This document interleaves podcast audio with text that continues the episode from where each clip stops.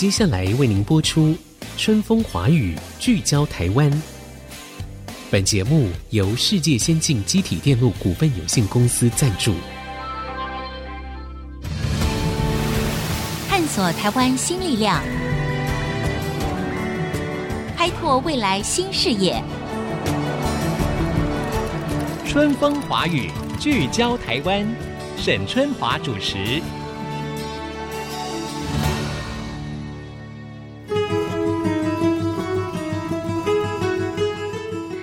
各位听众朋友，大家好，欢迎收听《春风华语》，聚焦台湾。很高兴呢，我们再次在空中相见。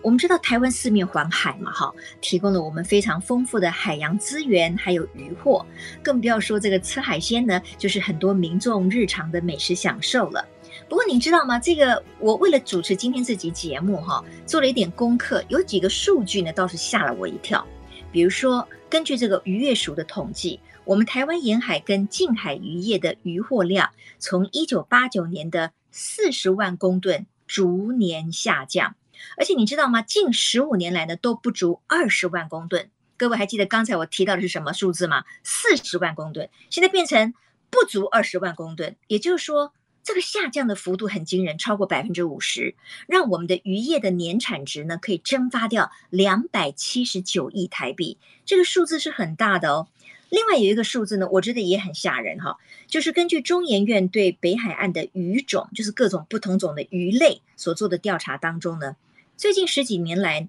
哎，我们这个北海岸的鱼种啊，竟然消失了一百零五种，也就是说，有一百零五种的鱼不见了，它们没有办法生存了。海洋的生态危机呢，看起来是越来越迫切了。那么，到底有什么方法可以改善呢？台湾的渔业啦，台湾的海洋生态管理跟法令，是不是都缺了一大块？我们需要更加的积极呢？那今天呢，在我们的节目当中呢，以线上连线呢，来访问绿色和平组织海洋专案的主任钟孟勋钟主任，跟我们聊一聊。钟主任你好，沈姐你好，听众朋友们大家好，好。那我就直接叫你孟勋了哈，你你看起来还是个非常年轻的 年轻人，哈哈，因为我们透过视讯联系，所以我们彼此可以看到对方哈。好，孟勋，我觉得一开始要不要请你就跟我们的听众朋友说，因为我知道就是说，其实我们的这个海洋哈面临了三大危机，那这三大危机指的是什么？它的严重性又是如何？好的，其实刚刚沈姐就提到了，就是渔业的年产量大幅度的下降。这就是第一大危机，因为产量的下降代表总数量是下降的。那第二个危机就是刚刚提到的，原来是很丰富、生物多样性很丰富的岛屿种类，却下降了超过百分之七十五，从一百四十二种下降到剩下三十七种。那再来就是产值，因为我们应该知道说，虽然说生物多样性的变化，可是大家最在乎的其实是经济的发展。可是对渔民来说，这几十年来，经济的产值其实是下降了将近两百八十亿。这个两百八十亿，大家想说啊，三十年前跟现在不一样啊。其实我们这个还经过过物价指数的校正，所以这个两百八十亿是扎扎实实的消失了。所以渔民们他在说我们赚不到钱，其实我们用这个数字来看，其实是事实。我还可以再补充一个更惊人的数据，大家常吃到的像是布拉鱼，大家听过吧？布拉鱼，你知道吗？对，它其实。这十几年来，它下降了百分之九十五，它剩下不到百分之五哦，所以还是买得到，可是已经不像是以前的市场。我们就是说，我们去淡水看，看到一桶一桶的布拉鱼，现在如果再去，应该是不常见，甚至那只是季节性的，很少很少才出现，因为它下降了非常非常多。甚至还有一种鱼叫黑口，那这种鱼呢，也是下降了超过百分之九十五，总共有二十三种鱼，只剩下不到百分之五，这是很惊人的数据。哇，哎，我听了也吓一跳，哎，因为布拉提哈，我觉得大部分的听众应该都晓得，因为很多妈妈们在做菜的时候，常常我们饭桌上就会出现这个布拉提嘛，哈，比如说什么挂彩布拉提等等的，那其实是一个非常常见的一道菜。可是我根据刚才孟勋的说法，它已经下降了这么大的数量，难怪我觉得我已经很久没有看到布拉提了。在超市，我觉得我也从来没有看过布拉鱼哈。那一般的生鲜市场，可能这个数量也越来越少。好啦，那我们看到了台湾呢，面临三大的这个海洋的危机哈，听起来是蛮严重的哈。那有点好奇哈，就是说孟勋，因为我知道你现在是在绿色和平组织哈担任海洋专案主任嘛，你也是成长在海洋世家吗？好像是这样子的。可以说一下为什么你对于海洋的生态啦特别感兴趣呢？这个说起来有点不好意思啊。其实我是在基隆出生的，那我的爸爸其实是大商船的轮机长。其实大家应该听过，就是一些大的海运公司，其实台湾的海运，基隆很多就是这样子。那我就成长的背景，其实就是家里就会有很多的海鲜，然后渔港啊这些都很熟悉。可是其实真的说那么了解吗？其实我也没有，我不觉得我那个时候有像现在这么了解，因为以前就是吃海鲜嘛，就是去渔港玩嘛。可是一直到了这几年，我真正的，例如说我第一次潜水的时候，我其实在国外，我在古巴旅行的时候，我第一次体验潜水。那才发现说，哇，原来国外的海洋这么漂亮。那我想回到台湾之后，那台湾一定也很漂亮，我也要去潜水。那我去了东北角之后，就看到是光秃秃的一片，所以我才开始开始起心动念说，哎，我是不是应该来为我的家园做点什么？那慢慢的也有这个机会，所以我就到绿色和平组织去发展这个海洋保育的工作。其实这两年来，我就很努力的，希望能够推动海洋保育法的立法。让台湾有一个更健康、更美丽的未来的海洋。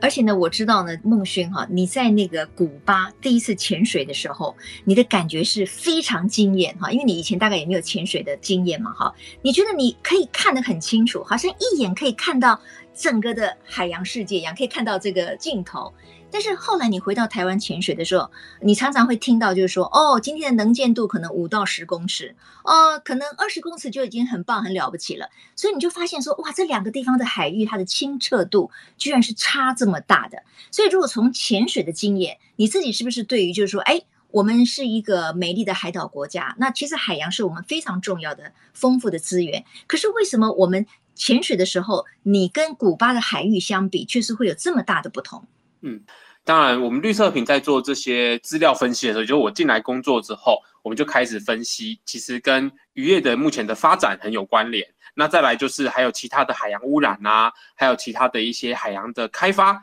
所以其实呃，我们应该要去更仔细的去思考，说我们是不是应该有一些更有序的做法？我们是不是应该要去调整我们现在对海洋的态度？所以才会后来就发起说，哎，我们应该要先有一部海洋保育法，去让我们的。台湾可以有更完善、更完整的法令，去创造有序的海洋。是，当然呢，我知道，因为在我们的节目当中，其实我们也常常关心我们这个周围的海域，还有就是说一般民众或者是一些民间组织啦、政府的单位呢，对于这个维护美丽的海洋或者是保护生态呢所做的努力哈，我觉得其实也慢慢的在进步当中哈，因为这个观念呢，还有全球的永续的话题，所以大家其实对于这个议题，就是保护海洋的生态是越来越明确了，但是可能我们做的还不够，还不够积极。那刚才呢，绿色和平组织海洋专案主任钟孟勋钟主任哈，就是孟勋，你提到了一个海洋保育法，看起来就是说台湾想要透过立法，让我们的海洋的保护呢更加的具体哈，然后也更加的积极。你可不可以稍微说明一下主要内容包括什么？那现在在立法的过程当中，它目前是在哪一个位置？这个我想要先跟沈姐稍微聊一下。沈姐知道台湾其实已经有海洋保护区了吗？对，这你有听过吗？有听过。其实我们台湾有非常多的海洋保护区哦，我们有四十六个，听起来很多，可是它的面积跟它的管理其实遇到了很大的问题。像是我们到台东的海洋保护区去看的时候，像小马的渔业资源保育区那边就有告示牌，可是告示牌被拔掉了，消失了。那或者是其他的地方，那没有巡守队，也没有看到任何资源，甚至是在做生态调查的时候，我们看到政府自己的生态调查的报告说。彰化有一个蝼菇虾的保育区，可是蝼菇虾保育区里面看不到蝼菇虾，是在蝼菇虾保育区的外面反而有找到蝼菇虾，就会有这样的问题。所以海洋保育法其实他想要做的事情是把这么多不同类型的海洋保护区做一个整合的管理，并且去让他们可以完整的有一些监测的机制、执法的机制、巡守的机制。有了这些机制之后，我们才知道我们台湾的海洋。特别是被划为保护区的这些重要的海域，到底发生了什么事？我们应该要怎么样去改变？所以，保育法最重要的目标，其实是要把这么多的海洋保护区，还有非常多不同的类型哦。除了刚刚讲到渔业资源保育区之外，海洋国家公园，像是南方四岛国家公园、垦丁国家公园，甚至到遥远的东沙东沙环礁国家公园，它们都是海洋保护区的一种。所以就是把这些不同法源的依据的保护区整合在一起，由一个统筹的单位一起来做监测管理，它才会让整个海洋是变好的。对，其实，在我们的节目当中呢，我们也曾经访问过相关的议题。那确实，当时也聊到，就是说，哎，台湾事实上我们也设立了一些保护区，哈。但是呢，就像刚才孟勋所说的，到底保护区成立之后，那是怎么样执行？还有说实在的，虽然说听起来有四十六个保护区，但是它总体的面积其实是不大的。我们如果跟国外很多，包括什么帛琉啦这些国家，他们在执行这些海洋保护区的时候，那个面积相对是很大的，而且所有的官员或者是民间在执行的具体行动上面是非常的积极的，所以这也是我们需要努力的地方哈。那。这个海洋保育法哈，目前是在立法院，在什么样的阶段？那包括像绿色和平组织，最主要的目的就是希望让这个保育法能够顺利的，就是三读过关嘛。那有没有遇到什么样的阻碍呢？其实我们这一次啊，从年初的时候就开始跟二十个团体，现在总数已经超过二十了。这些团体们，我们一起整理了一些我们支持的条文。那我们去找了立法院的立法委员们，有跨党派的一起支持，也帮我们提案喽。提案之后，那当然就是开始进行一些审查的工作。那我们在四月的时候开了一次公听会，五月的时候我们在立法院的门口开了一个记者会。摆了一个非常大的海洋水族箱，可是里面是没有海洋生物，里面都是垃圾。因为这就是我们去年到基隆北海岸的一个海洋保护区里面近海的时候看到的是一个足球场大，下面全部是垃圾的海洋。我们需要一个更严格的法令。当然，这一场记者会结束之后，内政委员会的招委，那他负责排审的，他就帮我们把海洋保育法排审。可是行政院的版本一直都没有送出来。当天的时候，他们就说，因为行政院的版本没有进来，所以没办法继续审查。所以现在遇到的问题就是，我们想要看到行政院的版本赶快送进去，这样子海洋保育法才可以在立法院开始审查。这样，所以我们这段期间，其实就在这两个月的期间，我们发起了一个公民的复议，那希望透过大家的力量，一起去让行政院公开的回应说，哎，他们会不会来继续把海保法审查完毕，赶快送到立法院来。做一个回应，就让立法院可以去继续审查这样子。OK，好，那我们可以听得出来哈，就是说海洋保育法呢，可能在制定的过程当中，它确实是遇到一些阻力。比如说，即使有这么多的团体，包括绿色和平组织想要倡议，让它赶快进行立法，但是现在这个海保法都还没有出行政院，对不对？好，我们要先休息一下，广告回来之后呢，我们继续来聊一下，到底在制定海洋保育法的过程当中，它会遇到哪一些阻力？那这个法会不会也影响到部分渔民的生计呢？有没有什么样的配套方案呢？那么就是在国际当中，有没有哪一些国家他们在海洋的生态保育方面做得非常的好，值得我们借鉴的呢？马上再回到春风华语，聚焦台湾。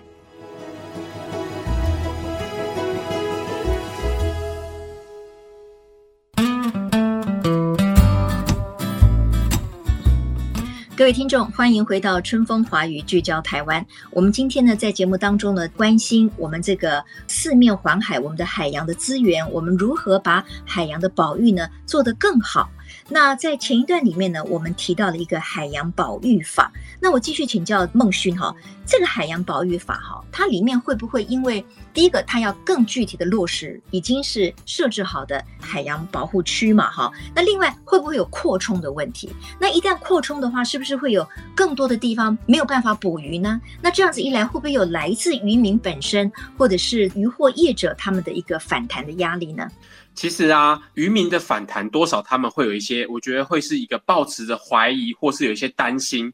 但是绿色和平也就去分析了国外的海洋保护区的案例，我们发现有一个非常有名的案例，叫做菲律宾的阿波岛的海洋保护区。那个保护区，当它成立之前呢，其实它渔获量其实一直在下降。可是它划成保护区之后，不到十年的时间，它的渔获量上升了六到十三倍。它按照渔民的捕获的能力，所以其实我们只要好好跟渔民沟通，长期来看，我们把重要的海域保护起来，其他的渔民在周围捕捞的时候，他们可以获得一个永续的未来。所以，我们去年的时候，我们办了一场电影座谈会，就是一部《男人与他的海》。那是一个鲸豚在讲鲸豚摄影啊，在讲呃一个廖鸿基老师的故事。有那我们其实想说，廖老师是是是 是，廖老师人真的很好。我们后来其实就想说，那我们就找渔民来看这部电影。那当时啊，其实只有一两位渔民抽出时间来看。可是虽然说那时候只有两位渔民，但是它就像一个种子一样，它发芽了。就去年的九月的时候，我们办了一场近海的行动，就是到基隆的海洋保护区去近海。那时候出现了三十艘的渔船响应支持，说我们来做海洋清洁的这个目标。所以其实渔民也开始慢慢的理解，海洋是喂养他们长大，那他们也应该要回馈海洋，大家一起来让海洋是一个永续的状态。所以我们有信心，接下来我们可以跟渔民好好的沟通，让大家一起来支持绿色和平在扩大海洋保护区上面的目标。这是一个非常重要的观念哈，就是谈到的永续这两个字，这也是过去这么多年来全世界很多的国家呢一直不断的在倡导的。那刚才呢，孟勋提到了一点，就是说为什么我们需要这个海洋保育法哈？最主要的是有很多的海洋区域呢，它已经过度捕捞了。那过度捕捞，我们会发现说，可能有一些鱼还非常小，也就被捞上来了，所以呢，反而就影响了当地的生态。所以刚才呢，这个孟勋提到，就是说，像菲律宾的那个案例，就是他们经过了保育之后，哎，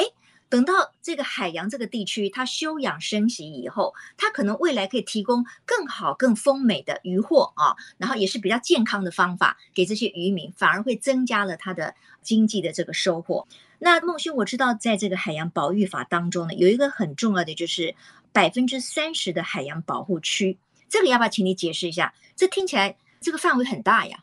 对，这是一个报告书。我们其实绿色和平在二零一九年的时候，我们跟英国的约克大学还有牛津大学做了一个研究报告。那这个研究报告就整理了非常多海洋保护区，还有做了一些数据分析。我们发现，只要保护百分之三十的海洋，就可以让海洋进入一个比较永续的一个结构。那当然，后来的成为了我们很重要的倡议目标。那我们加上了时间，我们希望在二零三零年以前可以保护百分之三十的海洋。这个百分之三十并不只是台湾，其实是全球的。但是我们也知道说，其实海洋非常重要的、丰富的生态系统，在沿岸的种类非常多。台湾最有名的就是我们的珊瑚礁、我们的红树林。嗯其实这些都是非常重要的生态系统，所以其实我们也希望把这个国际的目标放到台湾来，大家一起来看海洋保护区是不是也能够扩大到百分之三十。其实我相信，只要我们够努力，有这些保护区的方向，那我们接下来就可以走到永续的一个目标。剩下的百分之七十，我们可以有很多不同的用途，甚至是这百分之三十里面，我们进行妥善的管理，我们进行适度的分级，让这些使用上面都维持一个永续的状态。我相信这是会一个是非常好的状态。